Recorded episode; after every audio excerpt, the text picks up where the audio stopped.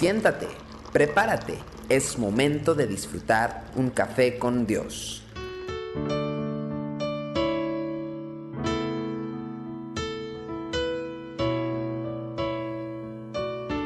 Qué alegría poder compartir con usted estos momentos.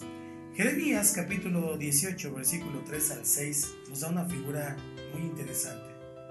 Y descendí a casa del alfarero, y he aquí que él trabajaba sobre la rueda y la vasija de barro que él hacía se echó a perder en su mano, y volvió, y la hizo otra vasija según le pareció mejor hacerla.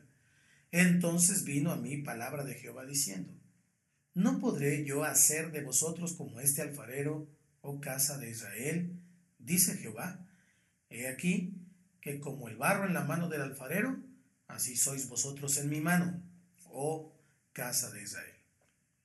Cuando vemos esta ilustración y, la, palabra es presentada, presentando ilustraciones visibles y reales de la vida cotidiana, se puede entender más, más fácilmente. Este pasaje ilustra a la perfección este método. El Señor deseaba hacer una declaración acerca de su trato con Israel. En lugar de simplemente decirle el principio al profeta, él lo mandó a que descendiera a la casa del alfarero para observarlo mientras trabajaba. Jeremías obedeció y comenzó a mirar al artesano. Con la destreza natural de quienes trabajan todos los días en el mismo oficio, el hombre tomó una masa de barro y la colocó sobre la rueda para luego hacerla girar a la velocidad que cada uno va haciendo para hacer la figura que quiere hacer. Remojaba continuamente sus manos en agua, lentamente trabajando el barro hasta que comenzó a surgir la forma de una vasija. Habiendo acabado con la forma externa, comenzó a vaciar el interior, pero en un momento se derrumbó el costado de la vasija. Con paciencia, el alfarero tomó lo que quedaba de su trabajo, lo amasó de nuevo y comenzó otra vez a darle forma. En ese momento fue cuando el Señor le habló al profeta. Él dijo, así yo lo hago también con la obra de mis manos. En un instante Jeremías captó la esencia del espíritu perseverante que caracteriza a Dios, un Dios que no se da por vencido cuando las cosas o las personas se echan a perder. Al contrario, no desvía su intención de hacer algo útil del barro. Comienza otra vez a trabajar hasta que consigue lo que quiere. Este principio maravilloso debe tener un profundo significado para los que estamos sirviendo y siguiendo al Señor. En primer lugar, porque nos anima a creer que aun cuando cometemos los peores errores, siempre existe la oportunidad de volver a empezar. El hecho de que Moisés asesinara a un egipcio no desvió el plan de Dios.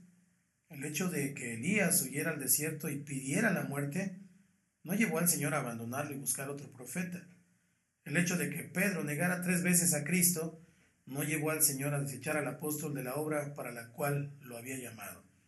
En cada uno de estos casos, el alfarero divino simplemente tomó lo que quedaba de su obra original y le volvió a dar forma. Así también en nuestras vidas. Él podrá redimir aún nuestras más groseras faltas. Esto debe animarnos también con las personas que estamos formando. Muchas veces se van a equivocar en el camino. Nosotros nos sentiremos tentados a tirar la toalla con ellos, pero el Señor nos recuerda que Él no desecha a nadie. Debemos tener la misma paciencia y la misma bondad que el Señor tiene con nosotros para terminar la obra que se nos ha encomendado. Cuando Él ha escogido a alguien, nada ni nadie podrá descarrilar ese proyecto, aunque pueda haber muchos contratiempos en el camino. Dios siempre tiene el control. Que Dios te bendiga y gracias por acompañarnos aquí en Café con Dios. No olvides Tu amor por mí. Es más dulce que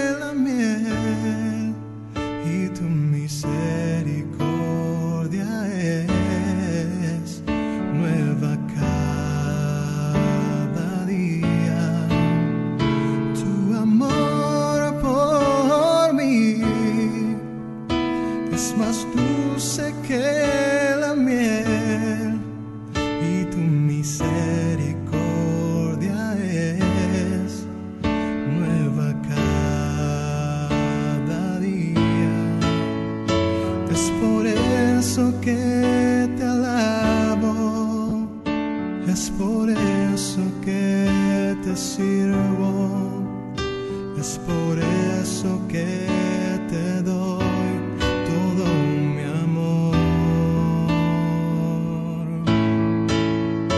Es por eso que te alabo, es por es por eso que te doy todo mi amor.